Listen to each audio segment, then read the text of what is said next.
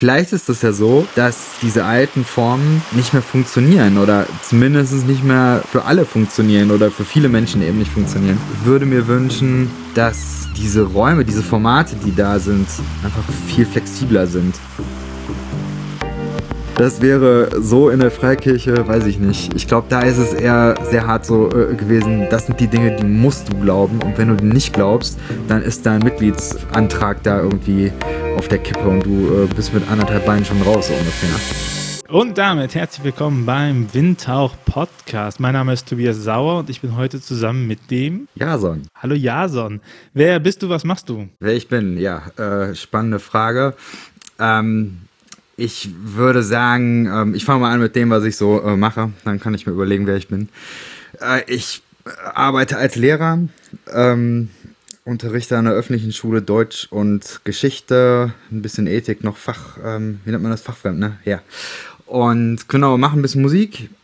Äh, bin da in verschiedenen ähm, Kombos unterwegs. Ähm, genau, habe äh, auch einen kleinen Podcast interessiere mich für Theologie, studiere das auch nebenbei in Kassel, öffentliche Theologie und soziale Arbeit bei den Transformationsstudien. Genau, und äh, sonst, also zu mir, ich äh, bin Vater von zwei tollen Kindern. Ähm, ja, lebe in der Gegend rund um Frankfurt. Südlich von Frankfurt ist ein Wald, wenn man da durchfährt, kommt man in Dietzenbach raus und da wohne ich. Ähm, ja, genau. Und ansonsten probiere ich durchzukommen in Corona-Zeiten und so ein Kram. Als Lehrer quasi mit an der Front. Ganz genau. Testen und so. Der Testenfront. Du sagst, du hast einen Podcast. Äh, welchen Podcast hast du denn? Achso, ja, der nennt sich Freestyle-Projekt ähm, ist im Prinzip ähm, so eine Möglichkeit, um mit Leuten ins Gespräch zu kommen. Jetzt gerade ist ja ähm, auch wieder möglich, dass man sich in der Kneipe trifft, aber ähm, das war ja lange Zeit nicht möglich und da habe ich mir gedacht, da kommt dann, ähm, stelle ich ein Mikro dazu und äh, Skype mit ein paar Leuten, die ich spannend finde, höre mir deren Geschichte an und komme mit denen ins Gespräch. Meistens sind das Geschichten, die was damit zu tun haben, dass sich so ähm, der Glaube von Menschen verändert und ähm, genau, und das äh, habe ich jetzt so seit einem guten Jahr gemacht. Genau, jetzt gerade bin ich so ein bisschen am überlegen, wie ich das Ganze mal weiterentwickle. Weil es gab dann ein paar andere Leute, die äh, die ähnliche Idee hatten und äh, die das irgendwie mindestens genauso gut gemacht haben. habe ich gedacht, jetzt muss ich mal was anderes machen. Genau, und jetzt bin ich gerade so ein bisschen in der Ideenfindungsphase. Mal schauen. Wenn du ein paar gute Ideen hast, ich bin dankbar. Sehr willkommen da drauf. Aber du sagst, äh, Leute, die, äh, in dem, wo sich der Glaube verändert hat, Jetzt äh, bin ich ja, komme ich aus der katholischen Tradition, äh, werde ich ja nicht müde zu betonen hier. Ähm, und da gibt es sehr, sehr viele Leute, die sagen, naja, Glaube verändert sich ja nicht. Glaube ist etwas, was man weiter. Ah, okay. So ganz rein, die Wahrheit, die Lehre. Äh, was verändert sich denn? Also, ähm, ich bin ja tatsächlich ähm, ein Fan von dem Richard Rohr. Den haben sie, glaube ich, mal versucht, aus der katholischen Kirche rauszukriegen, aber ähm, der ist immer noch drin und der bleibt auch drin. Ähm, und das ist tatsächlich einer von denen, die ich ganz spannend finde, ähm, die auch so ein bisschen, ja, fast wie so eine Art Theorie ähm, dazu entworfen haben. Äh, der hat zum Beispiel ein Buch geschrieben, wo es um die zwei Phasen äh, oder zwei Hälften des Lebens geht. Und ähm, da hat er so ein bisschen so erzählt davon, dass in der ersten Hälfte des Lebens es wichtig ist, dass man so eine Box hat, und ähm, in der zweiten Hälfte des Lebens muss man oder ähm, da, da bricht man aus dieser Box aus und dann ähm, geht es darum, ähm, ja, sich neu zu sortieren und ähm, das ist zum Beispiel eine Sache, mit der ich recht viel anfangen kann. Ich erlebe das bei recht vielen Menschen, dass sie irgendwie eine christliche Prägung mitbekommen haben ähm, und aus ganz unterschiedlichen Gründen, also sei es jetzt, dass die Moralvorstellungen irgendwie nicht mehr ins Leben gepasst haben und da einfach auch nicht mehr gut getan haben, oder dass irgendwelche ähm, ja, Glaubensinhalte, die man gelehrt bekommen hat, dass die nicht mehr passen und nicht mehr eingeleuchtet haben. Und dann ähm, haben sich die Menschen ähm, auf den Weg gemacht und haben ihren Glauben weiterentwickelt. So, also ich glaube, dass, dass die Ideen schon auch in, im katholischen anschlussfähig sein können, ohne dass ich dazu was sagen kann, mehr als dass ich zwei Bücher von Richard Rohr habe. Natürlich äh, auch frech, es gibt äh, sehr viele Katholiken, die das ja auch nicht teilen würden. Daraus ergibt sich doch die Frage für mich, was zerstört denn Glaube und was hält Glaube lebendig? Das äh, finde ich spannend. Also dieses Glauben zerstören ist ja häufig so ein Vorwurf, den ähm, Menschen, ähm, ja auch wie ich, die sich viel mit diesem Thema ähm, Glaube verändert sich und äh, Dekonstruktion, werde ich mal rein, ähm, die sich damit beschäftigen, ähm, das ist ja schon häufig auch mit der Kritik verbunden, ja, da ähm, wird eigentlich nichts anderes gemacht als äh, Glaube zerstört. Ja, gerade auch so dieser Begriff Dekonstruktion. Einfach, da wird Glauben demoliert und auseinandergenommen und am Ende bleibt nichts übrig. Ich meine, dass das schon eine Beobachtung ist, die was für sich hat wenn man eben aus einer bestimmten Blickrichtung kommt. Also wenn man eben sagt, äh, so ich habe hier jetzt äh, die Wahrheit und äh, alle, die davon abweichen, die bei deren, bei denen ist dann der Glaube jetzt am Ende kaputt. Ja, kann sein. Aber ähm, so wie ich das mitbekomme von den Geschichten, die mir erzählt werden oder auch wie ich das selber erlebe, ich habe eher das Gefühl, dass ähm, die Leute unterwegs sind, dass die Leute unterwegs sind, nach, ja, danach, danach das eigene Leben zu bejahen, auch Freiheit zu finden und ähm, ja, sich irgendwo Luft zu machen. Und ganz oft höre ich dann immer, ja, es geht darum, ähm, dass ich wieder atmen kann. Sowas in der Art. Also, dass Menschen aus einer Enge irgendwo in, in eine ähm, äh, ja, Lebenssituation oder in eine Art zu leben kommen, wo sie eben ähm, das Gefühl haben, frei atmen zu können. So, aber wahrscheinlich hat das auch was damit zu tun, dass einfach Menschen unterschiedlich sind, dass äh, Menschen an unterschiedlichen Stellen der Reise sind und dass Menschen auch, ja, dass es, dass es unterschiedliche Dinge gibt, die Menschen gut tun. Und vielleicht ist es eben so, dass es äh, für manche eben gerade dran ist, ähm, irgendwo eine, eine klarere Box zu haben und manche müssen einfach aus der Box raus. Aber dann würdest du ja sagen, es ist nicht wirklich eine Dekonstruktion, sondern eigentlich ein Bedürfnis nach Suche, oder? Also eine, eine Herausforderung ist, dass äh, in dieser ganzen Bubble und in diesem ganzen Gespräch, dass da die Frage ist, wer kann die Begriffe definieren? Und äh, häufig, wenn von Dekonstruktion gesprochen wird, dann wird tatsächlich dann ähm, das so äh, gesagt, ja, da wird irgendwas kaputt gemacht irgendwas auseinandergenommen. Ich wäre jemand, der eben sagt, na, ich finde diese Definition nicht gut. Ich würde eher sagen, Dekonstruktion meint, dass man etwas auseinanderbaut, so wie ich, äh, was weiß ich, ein Lego, ja, Lego äh, ist jetzt nicht so meins, aber irgendwie, ich, ich baue eine Maschine auseinander, um zu verstehen, aber ich mache sie nicht kaputt in dem Sinn. Ich würde eher sagen, sowas, ist ein analytischer Zugang, es ist ein lernender Zugang und es ist eben auch damit verbunden, dass man versucht, einen weiteren Blick auf äh, Glauben zu bekommen. Das ist etwas, was ich jedenfalls sehr, sehr häufig ähm, auch erlebe, auch von mir selber kenne, dass man ja eben einfach nur seine eigene Prägung ähm, am Anfang kennt und dann im fortschreitenden Alter dann auch mehr kennenlernt, sich mehr Gemeinden anguckt, mehr Bücher liest, äh, andere Dinge kennenlernt und dann eben auch seinen äh, eigenen Glauben nochmal anders in Beziehung setzen kann und auch äh, anderen Fragen aussetzen muss oder möchte. Bevor wir jetzt ganz auf Glaube benutzen, ohne das irgendwie mal zumindest Definitionen auf den Tisch zu legen oder transparent zu sagen, was wir darunter verstehen, was verstehst du unter dem Begriff Glaube? Puh, ähm, das ist eine spannende Frage glaube, ich würde ich kann dir sagen. sonst meine anbieten. Bitte? Wie, äh, ich kann dir sonst meine. Ja, ich hätte jetzt anbieten. fast zurückgefragt. As you wish. Sag du mal deine und dann. Äh also es ist ja, es ist ja so ein, so ein Konglomerat an Begriffen, ne? Äh, Spiritualität, Glaube, Religion und Kirche und Konfession und im Zweifel immer Jesus. Aber wenn man das so ein bisschen auseinanderklamüsern will, dann ist meine Definition davon zu sagen, Spiritualität ist eine Haltung, die Glaube als Beziehung zum Transzendenten ermöglicht, der in Religion sprachfähig wird und sich in Kirche und Konfession selbst normiert. Hast du das selber ausgedacht? Das ist ja der Hammer. Das ist ganz gut, ne? Ich äh, mache das beruflich. Man könnte meinen, du machst sowas beruflich. ja, also zu sagen, die Spiritualität so als und das ist natürlich ein Muster, ne? Also wenn ich natürlich ähm, irgendwie geprägt bin in meiner Kirche Konfession, dann hilft es mir natürlich auch eine Haltung zu entwickeln, in die Welt zu gucken. Ne? Aber prinzipiell Spiritualität als Haltung zu haben, in die Welt zu gucken und zu sagen, hey, ich gehe davon aus, dass hier mehr existiert, das ist empirisch faktisch. Ähm, aber ich habe das jetzt nicht gebunden an irgendwas, sondern das ist eine Grundhaltung. Und dann könnte ich das, dann könnte ich eine Transzendenzerfahrung machen, tendenziell, und zu dem Transzendenten, also bewusst offen gehalten, eine persönliche Beziehung eingehen. Und äh, das ist halt alles noch privat, das hat, da kann keiner reinreden, ne? die richtige Definition davon ist halt, äh, es muss mir und dem Transzend oder der Transzendenten gefallen. Und dann ist Religion, würde ich sagen, der Moment, wo, äh, wo Leute sich in der Kneipe treffen und dann sagt der Kalle, du, ich habe letztens Folgendes gespürt und dann sagt äh, die Tina, ja, das geht mir genauso und der äh, Gustav sagt, auch machen wir mal einen Club, um da mal weiterzugehen und man fängt an, persönliche Erfahrungswerte in Worte zu fassen. So, und äh, ich meine, man muss nicht den Zögling Törles lesen, um zu wissen, dass Emotionen in Worte packen äh, eine Herausforderung ist. Ne? Also jeder, der schon mal einen guten Witz im Kopf hat und ihn dann erzählt hat und festgestellt hat, dass der nicht so gut war, der weiß, äh, dass persönliche Erfahrungen und äh, gemeinschaftlicher Ausdruck zwei verschiedene Dinge sind. Und äh, dann, wenn man das gemeinschaftlich sprachfähig macht, kann man ja, äh, kommt man an den Punkt, dass man sagt, okay, äh, wir merken, uns tut das gut, keine Ahnung, uns in Mystik zu ergehen.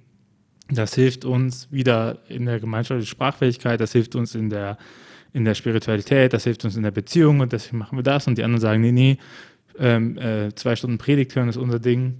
Und dann sagen wir, wow, das machen wir auf gar keinen Fall. Und dann trennt sich das und dann sind das Selbstnormierungen in den Kirche und Konfessionen. Hm. Hört sich plausibel an. Also ich habe ein paar Gedanken noch dazu. Einmal, äh, ich glaube, dass ähm, diese Transzendenzerfahrungen, die geschehen ja auch manchmal durch das, was jetzt äh, sozusagen die Religion an Erfahrungsräumen bietet. Also das mhm. möchte Religion ja auch und ähm, da, wo das klappt, ist das wahrscheinlich auch gewünscht. Ich glaube, dass so eine Herausforderung ist ja, dass, dass es da so eine Feedback-Schleife gibt. Also du machst irgendwelche Erfahrungen und dann äh, denkst du nochmal drüber nach und kommst nochmal ein paar Jahre später dazu, dass du irgendwie diese Erfahrung nochmal ganz anders äh, deutest. Und das ist, glaube ich, etwas, was ich sehr häufig ähm, erlebe. Also Menschen, die bei TC waren und ähm, Jahre später irgendwie auf den Trichter kommen und sagen, also eigentlich, ja, kann ich da heute nicht mehr so viel mit anfangen. Menschen, die in irgendeinem Worship-Gottesdienst waren und das als Manipulation dann deuten und so weiter. Also, ja, deswegen, das ist, das ist spannend. Also, was ist, was ist dann Transzendenz überhaupt? kann man das äh, loslösen von einer, äh, von einer Deutung oder ähm, keine Ahnung. Was denkst du? Ich glaube, das große Konstrukt da drin ist, dass all das, was wir über Gott wissen, wir das ja nur wissen über subjektive Erfahrungen. Ne? Weil wir ja eine Offenbarungsreligion sind, also ich spreche fürs Christentum, weil das Christentum eine Offenbarungsreligion ist. Und Offenbarungen außer sind Audition und Vision ja nur sinnlich erfasst werden können, also mit unseren Sinnen und die sind immer geprägt von unserem Subjekt und von dem, äh, äh, wie wir sind und was wir erlebt haben. Keine Ahnung, wenn man das erste Mal Whisky trinkt, dann schmeckt man halt Alkohol.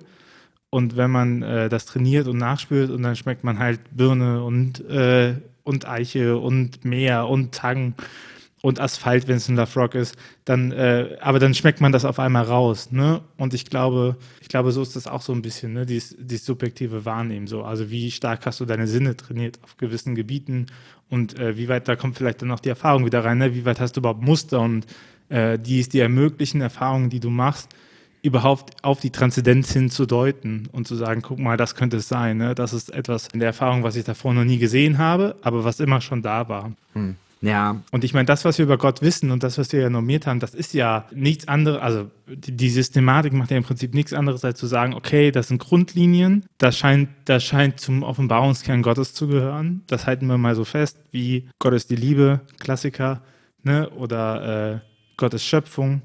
So, das wird dann halt normiert und das sind so Liebesbildungen an die Wahrheit. Ne? Und das ist dann wieder der andere Punkt, wo du gesagt hast, diese Wechselbeziehung, finde ich einen interessanten Gedanken, zu sagen, ja, äh, darf dieses Bild prägt natürlich wieder äh, das Framing von neuen Leuten, um wahrzunehmen, wie Transzendenz in der Welt ist. Ja, ich finde den Gedanken spannend, dass das äh, geübt wird. Also vielfach ist es ja so, dass Menschen, mit denen ich unterwegs bin, ich selber auch, ich glaube, ich bin äh, die meiste Zeit meines Lebens sonntags äh, im Gottesdienst gewesen. Und da hat sich ja ganz viel einfach festgesetzt, wie so eine Transzendenzerfahrung ähm, auszusehen hat und wie sie eben auch nicht auszusehen hat ich glaube, klar, diese Prägungen, die können ganz unterschiedlich sein. Jetzt äh, bei mir tatsächlich eine ganz lange Zeit sehr eng, sehr bibelfokussiert. Ich bin eben tatsächlich so aufgewachsen, dass gesagt wird, äh, wurde, so die meisten Transzendenzerfahrungen äh, kannst du halt nicht in die Tonne treten und kannst sagen, das ist äh, irgendwie falsch oder ist nicht vertrauenswürdig. Und das Einzige, was dem vertrauenswürdig ist, ist eben so äh, die Bibel. Für mich war dann eben eine andere Station dann äh, irgendwann zu sagen, ja, also Musik das fühlt sich auch irgendwie sehr nach etwas Göttlichem an. Und tatsächlich noch nicht mal so sehr äh, die kirchliche Musik, äh, die ich da kennengelernt habe, sondern ganz viel anderes Zeug. Sehr ähm, krasse Transzendenzerfahrungen gemacht haben. Und ich finde es eben äh, spannend, äh, dass dass da, ja, ich weiß nicht, ich habe manchmal so das Gefühl, dass Kirche da auch, wenn sie mal einmal so, äh, sowas gefunden hat, dann never change a winning team. Und das zieht man dann auch 500 Jahre durch. Und irgendwie dann zu sagen, okay, aber vielleicht ist das ja so, dass diese alten Formen nicht mehr funktionieren oder zumindest nicht mehr für alle funktionieren oder für viele Menschen eben nicht funktionieren. Und da merke ich eben, ja, dass, dass das eine Sache ist. Ich würde mir wünschen, dass diese Räume, diese Formate, die da sind, einfach viel flexibler sind und da äh, sehr viel mehr Mut äh, dran gebracht wird. Also ja, manche, manchmal funktionieren die Formen einfach nicht mehr. Ich habe eine These und die würde ich ganz gerne mit dir besch be beschnacken. Du kommst ja aus einem klassisch freikirchlichen Kosmos mhm. heraus, ne? Ja. Also bibeltreu, hast gerade gesagt, äh, dieses Frömmigkeitsideal. Und mich beschäftigt eine Beobachtung, und zwar, dass wenn du, ich würde sagen, wir sind prinzipiell von den Menschen ungefähr gleich gestrickt so und äh, dann haben wir Christen und Christen und in den Landeskirchen und Bistümern verabschieden die sich von der Kirche und ziehen Glauben in die Privatheit ganz oft rein ne? und sagen, ja, ja, ich glaube schon irgendwie an Gott, aber nicht so wie in die Kirche. Das ist so ein klassischer Satz, äh, den man von glaubensnahen kirchenfernen Leuten hört. Und das gleiche Milieu im freikirchlichen äh, Bereich, gerade wenn es so Richtung junge Erwachsene geht. Also Jugendliche sind ganz gut gebunden und ähm, Jesus Christus ist der Retter und Erlöser und das sagt man auch ganz gerne. Und dann irgendwann ähm, nach junge Erwachsene oder in Ende junge Erwachsene brechen die raus und brechen dann auch ganz oft mit ihrem Glauben. So, und sagen dann, da bin ich raus. Und ich, äh, meine These ist, der Unter und, und, diese ganze Dekonstruktionswelle, ne? Also klar, Clayton, Rohr, das sind alles auch etablierte, äh, in Anführungszeichen klassische Theologen, ne, die das machen. Aber ich habe schon das Gefühl, gerade auch in Deutschland ist es etwas, was sehr stark aus der evangelikalen, postevangelikalen äh, Bubble gepusht wird und relevant ist und es in den klassischen Theologiebereichen und Fakultäten gar nicht so angekommen ist. Ne? Das heißt nicht, dass es uninteressant ist, aber ich äh, habe das Gefühl, das beschäftigt die nicht so stark. Dekonversion und so ein Kram ne? und die Dekonstruktion etc. Und äh, meine These ist, ähm, dass es daran liegt, dass evangelikale und freikirchliche Gemeinden, ich weiß, das ist jetzt ein großer Rundumschlag, aber äh, dass evangelikale äh, Gemeinden stark eine Bindung aufbauen und eine, eine Untrennbarkeit von Kirche und Glaube, ne, die dann auch sagen, zum Beispiel, ähm, FEG ist so eine klassische Aussage, jeder ist eingeladen zum Abendmahl, der glaubt. Während ja die katholische Kirche zum Beispiel ja sagt, jeder darf zur Eucharistie kommen, der katholisch ist. Und da ist die Bindung nicht an den Glauben, sondern die Bindung ist an der Kirchenzugehörigkeit. Und wenn das eine bricht, muss das andere nicht brechen. Ne? Aber wenn Glaube und Kirche so stark fusioniert ist, in der, in der Tatsache. Und äh, dann wird es halt viel schneller persönlich und wenn das eine bricht, ist auch viel stärker nochmal der Punkt, dass das andere bricht. Also ich glaube, es gibt viele in der Kirche, die in der Kirche sind des Kulturwillens. Ne? Würden die vielleicht nicht so unterschreiben, aber ich glaube, soziologisch drauf geguckt, hast du da schon einige, die sagen, das gehört halt dazu und deswegen sind wir da. Ich glaube, dass da was dran ist. Ähm, ich vermute, dass ganz viel im äh, freikirchlichen Bereich natürlich der persönliche Glaube ist, aber ganz viel ist tatsächlich auch Soziologie. Also in der Freikirche hast du häufig, dass deine Familie in dem Club ist, deine Freunde, das ist dein Lebensumfeld. Und wenn du da raus willst, dann ähm, bedeutet das eben ganz, ganz häufig, dass du dir vielleicht einen neuen Job suchen musst, dass du dir neue Freunde suchen musst und so weiter.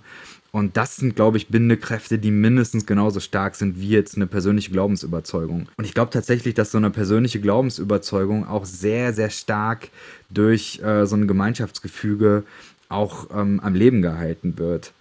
Also dieses, wir glauben irgendwo das Gleiche und wir haben eine gleiche Sprache und äh, dadurch auch irgendwie Erfahrungen, die ähnlich sind. Ich glaube, dass das ähm, sehr wirkmächtig ist. So, warum das jetzt in der landeskirchlichen Theologie oder in der akademischen Theologie, sage ich mal, wenn ich das richtig verstehe, ich glaube, dass das da nicht so eine Rolle spielt, weil da anders auf den Glauben geguckt wird, würde ich jetzt sagen.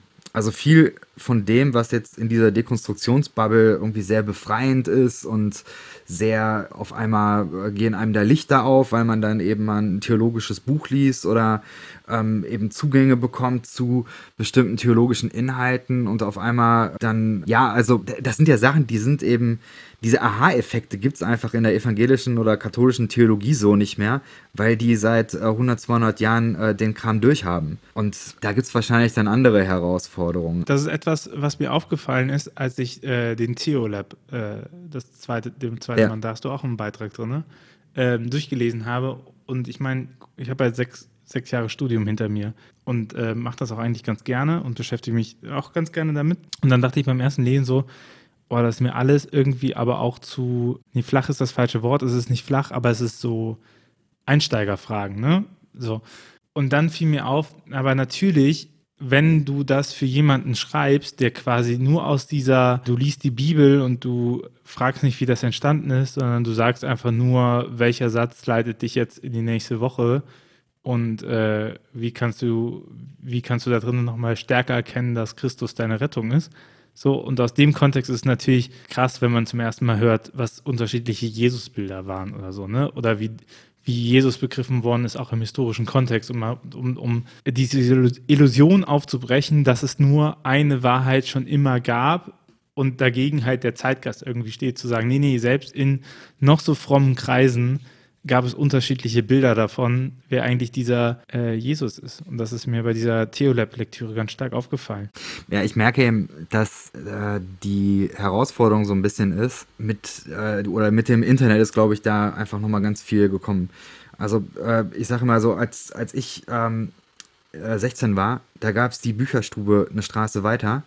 Da konnte ich mir dann ein paar Bücher äh, besorgen und dann irgendwann kann Amazon und auf einmal pff, ist eben alles möglich und du kannst äh, Dinge nachgoogeln und, und das, ich glaube, das ist einfach eine Herausforderung, mit den äh, Freikirchen einfach zu kämpfen haben, weil jetzt hast du eben nicht mehr den äh, Pastor oder die eigene Konfession, die eben sagen kann, so ist es, sondern die müssen jetzt eben alle begründen und zwar gegen eine Unzahl von Informationen, die aus dem Netz oder sonst wo ähm, eben dann ankommen. Und ja, ich glaube, dass, dass das tatsächlich auch ein, ein ziemlich krasser Treiber ist in dieser ganzen Dekonstruktionsbewegung, wenn man es so nennen will. Und das, was da eben ein bisschen schwierig ist, ist, dass so dieses Umlernen, dass das einfach mit einem ganz krassen Tempo ist.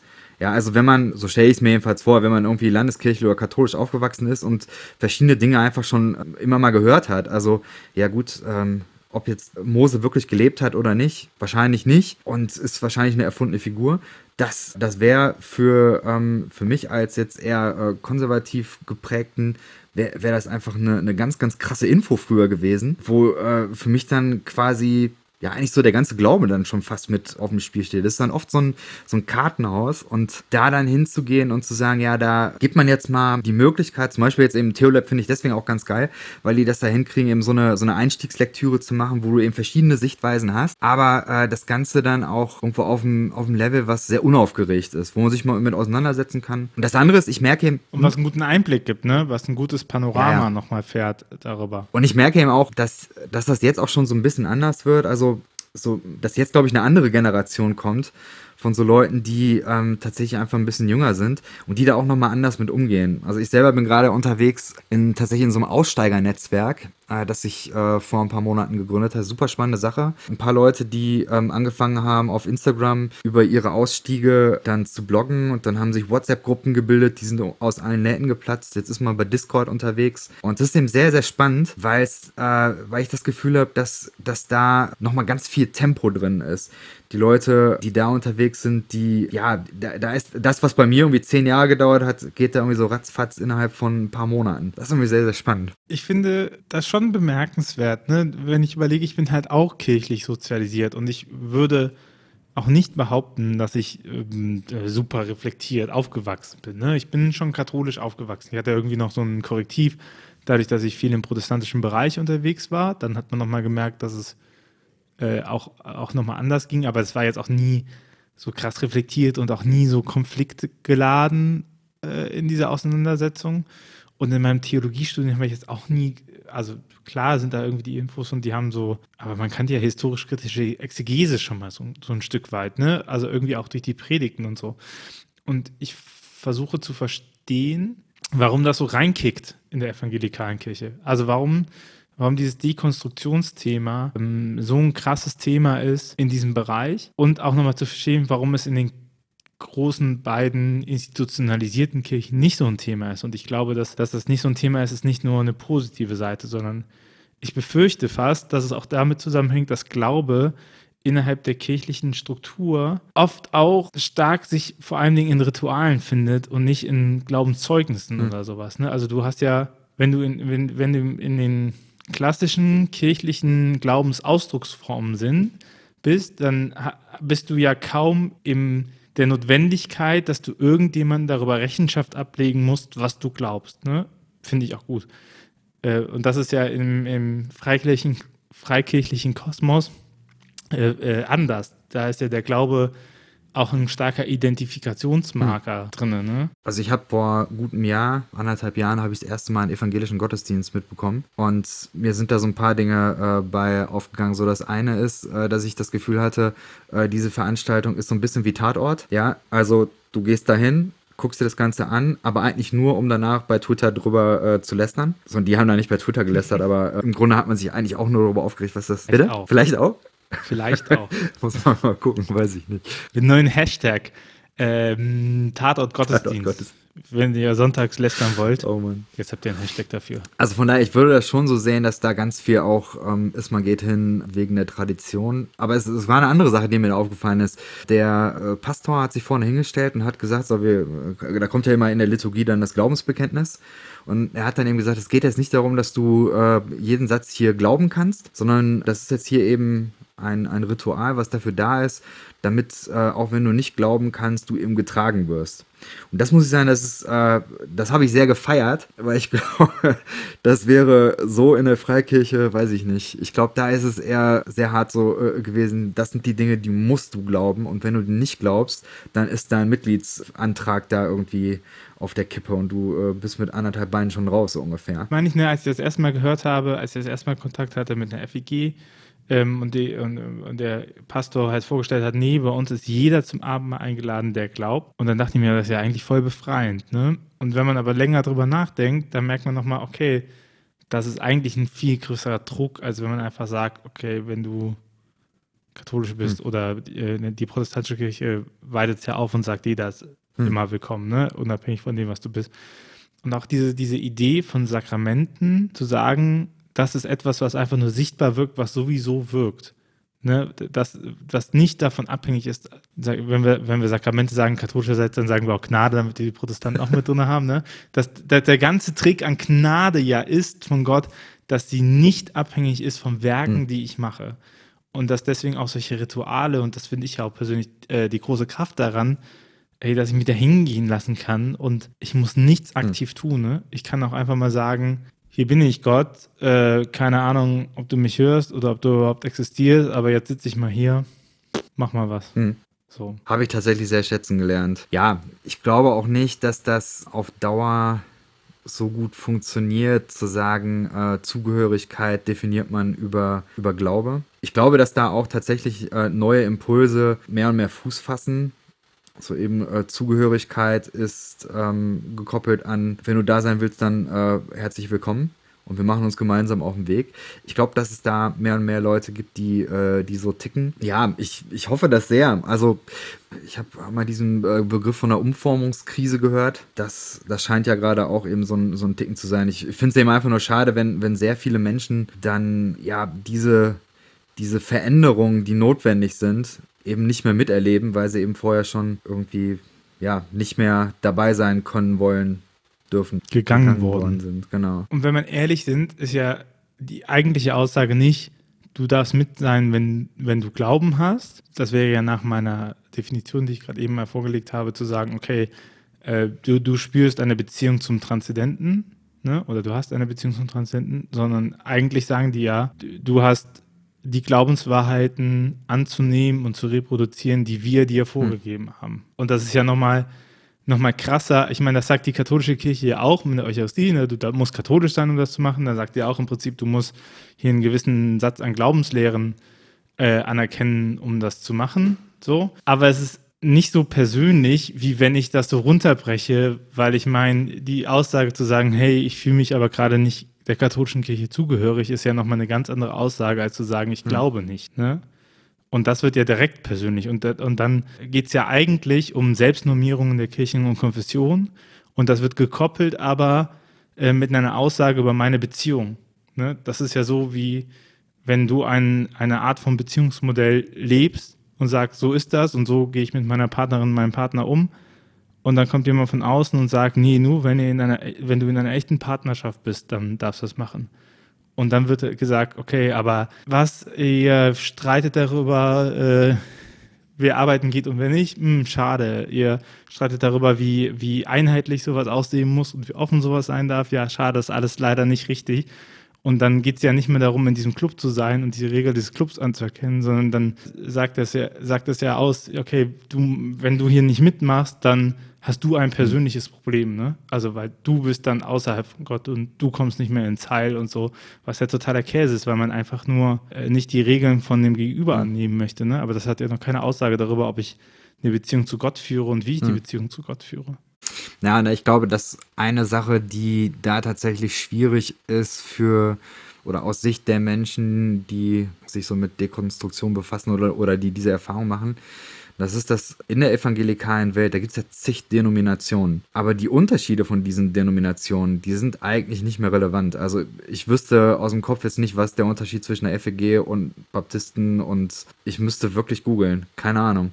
Also grob schwierig. So wahrscheinlich würde man sagen, ja, da, gibt es noch mal ein paar andere Lieder, die da gesungen werden und vielleicht sind die einen, äh, eigentlich weiß ich nicht, keine Ahnung.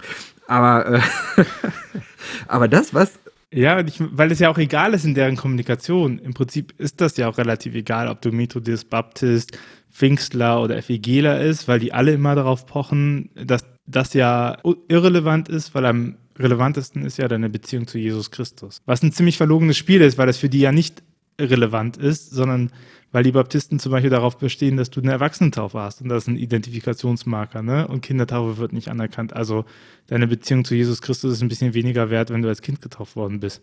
Da musst du dich nochmal taufen lassen und so. Das, ähm, was ich eben spannend finde, ist, dass es, dass diese Inhalte, die werden wahrscheinlich erst dann relevant, wenn man jetzt mitarbeiten möchte. Also wenn man wirklich dazugehören will, weil zum Gottesdienst kommen, naja, da gehörst du auch noch nicht wirklich dazu. Aber wenn du mitarbeiten wirst und dann äh, wahrscheinlich, dann kommt das irgendwann mit in Inhalten und ich glaube aber, dass dann einfach so diese ganzen, die, die Fragen äh, rund um, ne, du lebst zusammen und bist nicht verheiratet, du, du liebst äh, die, falsche Person, weil gleiches Geschlecht oder ja, solche Dinge, die, die spielen dann tatsächlich ähm, eine, eine Rolle. Oder eben auch tatsächlich, dass das, was da gesagt wird, nicht mehr so plausibel erscheint. Das, das, das wollte ich äh, äh, dich mal fragen. Ähm, ich habe bei dir mal ein YouTube-Video gesehen. Äh, da ging es irgendwie um Tee. Und ähm, ja. Die Grundidee ist, äh, glaube ich, gewesen, dass du gesagt hast, also die Botschaft der Kirche muss einfach nur, ich sag mal, besser in Worte gefasst werden, verständlicher gemacht werden. Da, da finde ich, das hat auch was. Ne? Ich, ich habe mal äh, in einer äh, Studie von Feix gelesen, äh, Tobias Feix, der hat so eine Studie veröffentlicht, wo es um Glaubensinhalte bei Jugendlichen ging. Und er hat dann die Geschichte erzählt äh, mit dem Kreuz. Dann wurde gefragt, ja, was ist denn die Bedeutung des Kreuzes? Und dann meldete sich irgendein so Hansel und, und, und meinte dann, ja, das, das steht für Gesundheit. So, wo ich sage, ein Folterwerkzeug äh, für Gesundheit, das ist ein Stretch. Ja, aber die Idee war äh, eben der, ja, der hat eben gesehen, wie irgendwelche Fußballer sich bekreuzigt haben äh, vorm Spiel und dann äh, Del Piero macht das, also ist das ein Zeichen für Gesundheit. So, also ich verstehe äh, Verständlichkeit und äh, das gibt es immer weniger. Ja, da kann ich auch mitgehen. In meiner äh, Dekonstruktionsbubble ist aber ganz krass auch ein Thema, dass einfach die Inhalte an sich nicht mehr plausibel sind. Und das wollte ich mal fragen, was, was, du, was du zu deiner Verteidigung zu sagen hast. Das ist sehr lustig. Also, äh, das Video, auf das du dich beziehst, ist mein Science Slam. Damit habe ich damals äh, angefangen, mich in diesem äh, Stuff hier zu bewegen. Und äh, sehr lustig, weil eine der äh, Quellen, auf die meine Magisterarbeit beruht, ist die Empirika-Studie von Tobias Feix äh, äh, die, wo genau dieses Beispiel drin ist, weil man nämlich, ähm, ich habe angefangen, so im Bereich von Gemeindegründung zu forschen und zu sagen, okay, wie geht Gemeindegründung? Weil ich meine, hey, katholischer, evangelischerseits, da ist, wird nirgendwo erklärt, wie du Gemeinde gründest. Ne? Das ist eigentlich gar nicht vorgesehen. Ähm, es gibt dafür auch keine so richtigen Normen oder so. Ähm, genau, und, und da bin ich dann irgendwann über das Thema gekommen, dass ich äh, gemerkt habe, okay, es geht eigentlich gar nicht um Gemeindegründung, sondern es geht um die Frage, was ist eigentlich Glaube und was ist Evangelisation? Also der Vortrag heißt, und meine Magisterarbeit auch, der persönliche Glaube als Chance für eine Evangelisation. Und meine, meine Kernthese ist da drin, nicht, dass wir das besser verpacken müssen. Ich, also ich glaube, Verpackung bringt immer was, ne? Da, darüber müssen wir nicht streiten, sondern dass wir äh, heute würde ich das sagen, dass wir äh, stärker daran arbeiten müssen, dass es Explorationsräume dafür gibt. Weil die ganze Krux ist ja, wenn man sich auch Shell-Studie anguckt, etc., dass es ja gar nicht so ist, dass die Leute nicht äh, keinen Bezug zu Gott haben. Also, dass die halt sagen, ich lehne das ab, ne? dass die reflektierte Atheisten sind. Dem ist nicht so. Meistens ist das so zwei Drittel, die noch sagen, ja, ja, ich habe da irgendwas, höhere Macht etc. Und die ganze Krux ist aber an der Stelle, wenn man denen sagt, wie das zu sein hat, dann brechen sie ab. Ne? Dann sagen sie, nee, sorry, Glaube ist Privatsache oder du hast mir gar nichts zu sagen und ich lasse mir von dir mein Bild nicht zerstören, etc. Ne? Und dann wird es defensiv. Und ich habe das Ganze aufgezogen, was ist, wenn, äh, ich bin Theologe und die lustigste Nachfrage, die ich mal gehört habe, ist, seit wann kann man Gastronomie eigentlich studieren? Und dann lassen wir mal den Tee-Vergleich. Und dann habe ich gesagt, naja, wenn Gott Tee ist, ne, dann sollte die Devise eigentlich sein, äh, dass wir es ermöglichen, dass die Leute Erfahrungen mit Gott machen können. Und dann dafür sorgen, dass die sprachfähig sind und darüber berichten können. Und das ist etwas, ich hätte das nicht gedacht, weil eventuell waren diese 10 Minuten Science Slam das einzige sehr lange, was von meiner Magisterarbeit existiert hat. Aber ich hätte nicht gedacht, dass ich jetzt auch noch, das ist von 2014 das Video, dass ich jetzt auch noch fünf Jahre später sagen würde, ja, ich würde diese These genauso nochmal unterstreichen. Ich glaube, Aufgabe von Kirche muss es sein. TC, in der TC-Schrift äh, heißt es so schön äh, Sauerteig, ne? also auf das Lukas-Evangelium bezogen, dass, dass Kirche Sauerteig sein muss. Und zwar nicht, damit die Leute wieder kirchlich werden, sondern dass sie halt äh, Spiritualität ausbilden. Ich glaube, das ist etwas, was man forcieren kann. Also da kann man Leute unterstützen dabei, dass Menschen eine Spiritualität entwickeln, damit sie, ich nenne das Transzendenzbewusstsein stimulieren. Also damit sie die Möglichkeit haben, überhaupt Sachen, die sie wahrnehmen, ähm, Richtung Transzendenz deuten zu können und überhaupt mal wieder die Erfahrungsräume zu öffnen. Weil das ist ja etwas, bei diesem ganzen Rituale sind geil und man kann sich fallen lassen, ne? aber das funktioniert halt nur bei jemandem, der einen Glaube, also eine Beziehung zu Gott hat. Ich, du, du kannst dich auch in Rituale fallen lassen, aber dann hat das erstmal nichts krass Transzendentes, weil du ja gar nicht, selbst wenn Gott vorbeikommen würde, würdest du es ja gar nicht erkennen, wenn du keine Ahnung hast, dass du es so deuten könntest. Ne? Und ich glaube, diese Sauerteigfunktion, dieses Explorationsräume öffnen, äh, ist total wichtig, um dann die Leute dazu zu bringen, dass sie über Gott erzählen können. Und davon profitiert dann wiederum Kirche, weil sie mehr Erfahrungen von Gott hat. Und das hilft uns ja, das Bild von Gott mhm. zu fassen. Kann ich sehr mitgehen.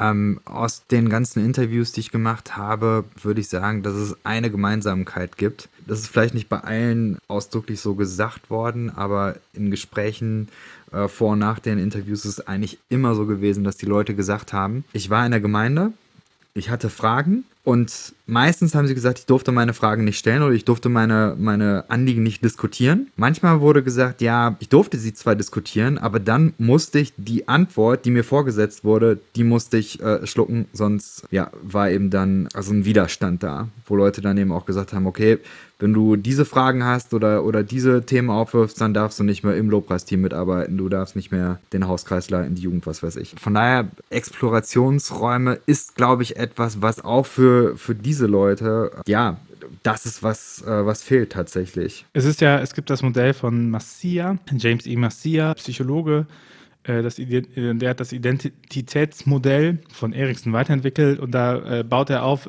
äh, dass Identitäten vier Stadien haben. Also Identität ist fragmentiert und fluide. Ne? Nur weil ich sexuelle Orientierung richtig gut dabei bin, heißt das nicht, dass ich in der politischen Orientierung irgendwie total reflektiert bin. Ne? Und er sagt, es gibt halt die übernommene, die diffuse, das Moratorium und die erarbeitete Identität. Und ähm, das, was du beschreibst, dieses ähm, schnelle Antworten geben auf etwas, das spricht halt eher für einen übernommenen Identitätsstatus. Ne?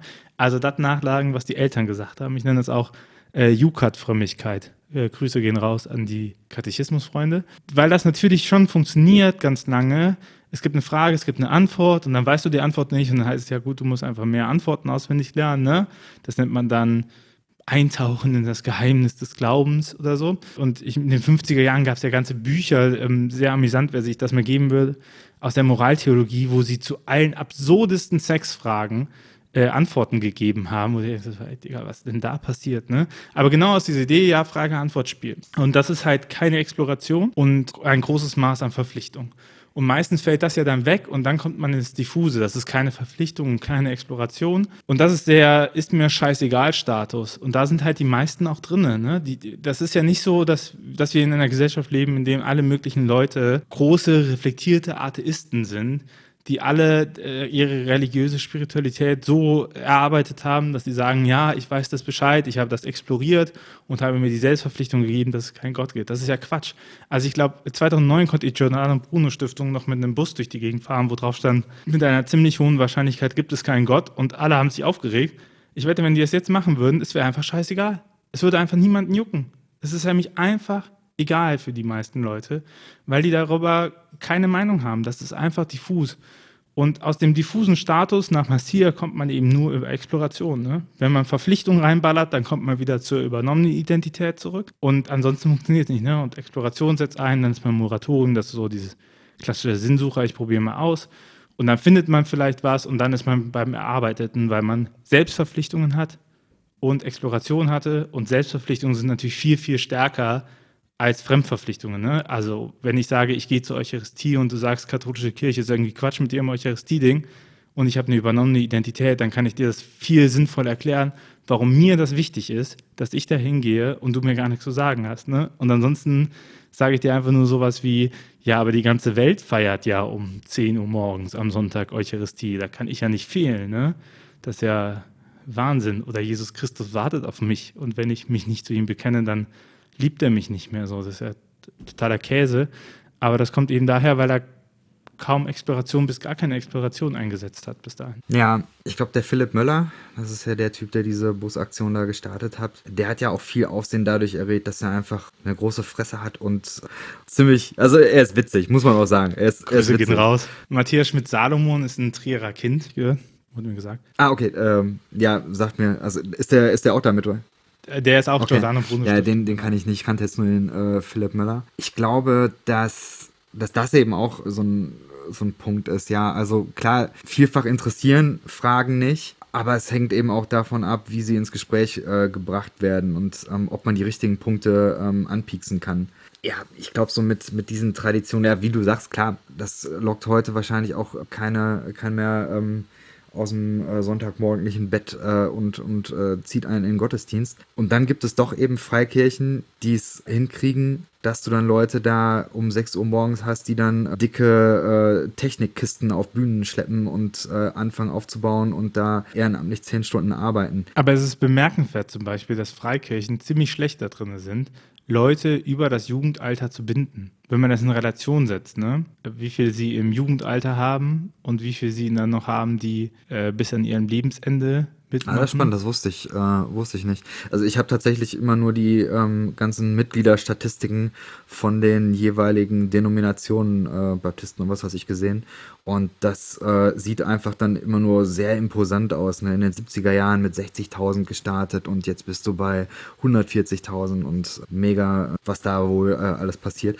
Aber ich glaube, klar, wenn man wahrscheinlich mal ein bisschen genauer hinguckt, dann sieht es äh, dann auch anders aus. Ja, aber weiß nicht, hast du eine Erklärung dafür, warum das so ist? Ja, weil wenn Lebenskrisen reinkicken und du hast eine übernommene Identität, dann bröckelt die halt schnell, ne? Und das, ich meine, das ist ja auch etwas, was, da sind wir wieder bei der Dekonstruktionsblase und auch das Buch über Dekonversion, äh, was äh, Tobias Feix geschrieben hat, äh, unter anderem, das zeigt es ja auch nochmal deutlich, weil ich finde, da ist so bemerkenswert da drin äh, in dieser Studie, dass die Leute sich nicht vom Glauben abwenden, weil sie den Glauben verloren haben, sondern sie wenden sich vom Glauben ab, weil sie im Umfeld mitbekommen, dass maßgebliche Sachen, die ihnen eingebläut worden ist, selber nicht gehalten worden ist. Und das zum Beispiel sowas wie Respekt und Nächstenliebe, ne? dass das eben ganz viel, in ganz vielen Bereichen wieder fällt. Und ich glaube, wenn man eine Kirche, ich meine, das sieht ja auch die katholische Kirche auch stark und die evangelische Kirche hat es auch stark gesehen, nur schon teilweise stärker korrigiert, wenn du halt Glaube auf ethisch-moralische äh, Prinzipien reduzierst und es dann nicht um Beziehung zu Gott geht, sondern nur um, äh, wie du dein Leben zu gestalten hast, dann hat das ganz schön viele Sollbruchstellen an vielen Sachen. Und gerade auch noch, wenn du dann in ein System reinkommst, wo, wo maßgeblich Sachen gebrochen werden, die eigentlich als Glaubensinhalte publiziert werden. Ne? So. Und das ist ja schon spannend. Und das ist, äh, das ist ja eine Entwicklung, mh, mm, die man sonst sieht. Also, keine Ahnung, du, du stellst dich halt hin und sagst irgendwie, Halleluja, Gott hat die ganze Schöpfung lieb und lass uns jetzt mal preisen, dass Gott die ganze Schöpfung lieb hat und jeder von uns gewollt ist, etc. Naja, außer du, weil du bist dir über deine sexuelle Identität leider nicht im Klaren und außer ihr beiden, weil ihr führt eine offene Beziehung. Ach ja, und übrigens geht hier, alles sind in Ordnung, außer und das ist ja auch das perfide, außer eure Sexualmoral bricht mit dem, was wir für richtig halten. Meistens sind sie ja gar nicht noch mehr Thema als Sex, ne? Also das ist ja auch total Wahnsinn. Die, die wenigsten Sachen brechen dann was anderes an Sex und Macht, ne? Das sind so die äh, Stellen, wo Leute dann wieder aufsteigen und sagen so, ey, Digga, hat ja, das hat ja mal gar nichts mit Jesus zu tun, ne? Und ich glaube, hey, wenn du gut behütet in so einer Community aufwächst, du hast es selber auch gesagt, ne, man hat da so seine Sozialsachen, dann hat man seine Freunde etc. Wenn da nicht irgendwann dein Coming Out kickt oder wenn da nicht irgendwie deine Freunde von außen, äh, du merkst, dass das Leben anders funktioniert als nur in dieser Gummibärchen-Bubble da, dann, dann ist es halt was, was dich herausfordert und was dich in eine Krise bringt. Ne?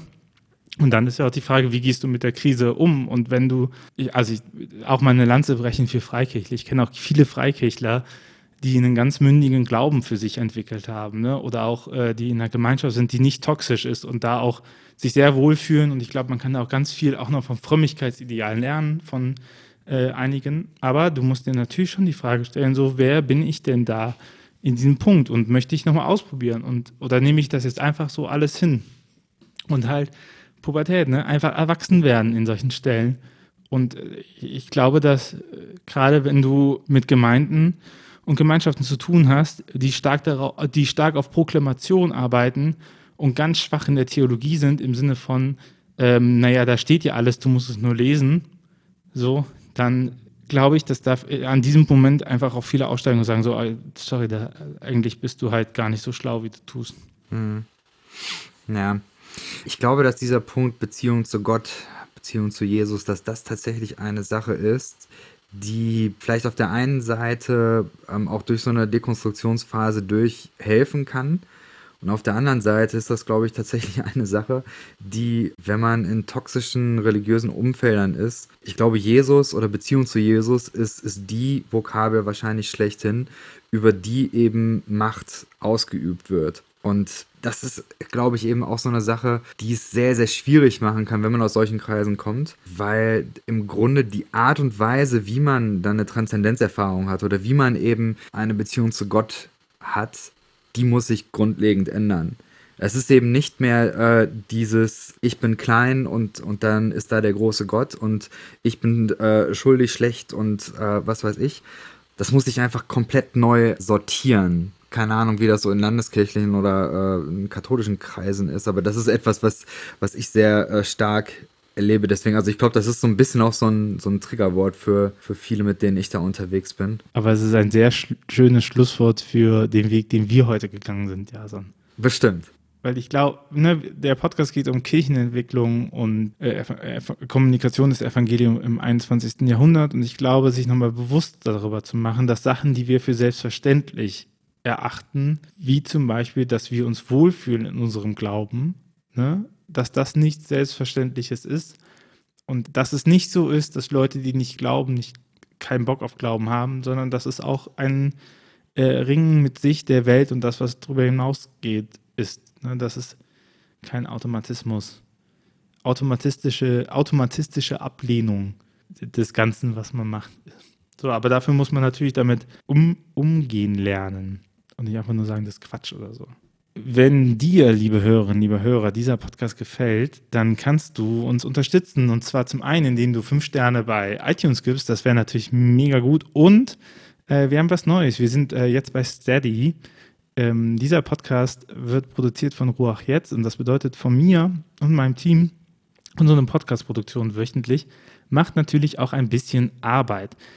Und äh, das wäre super cool, wenn ihr Bock habt, diesen Podcast auch in Zukunft zu unterstützen und noch weiterzuentwickeln. Ne? Wir haben mit der MIDI Gott sei Dank einen guten, starken Kooperationspartner, der uns dabei hilft, in der Öffentlichkeitsarbeit besser aufzustellen und uns auch bei der Vermittlung von Gästinnen und Gästen unterstützt.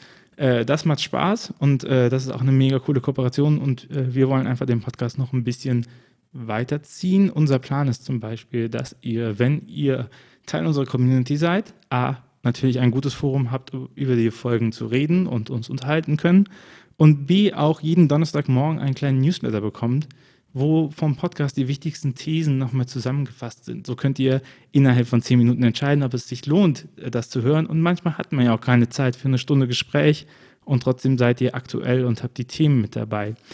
Wenn das was für dich ist, dann ähm, schau mal der Link unten steady.hq.de slash windhauch oder einfach auf unsere Seite bei unterstützen.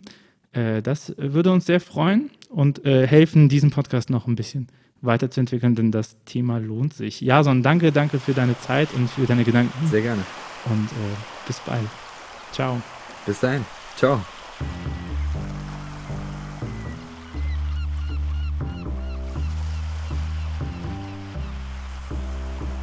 Dieser Podcast ist eine Gemeinschaftsproduktion von Ruach Jetzt und der Evangelischen Arbeitsstelle für missionarische Kirchenentwicklung und diakonischen Profilbildung MIDI.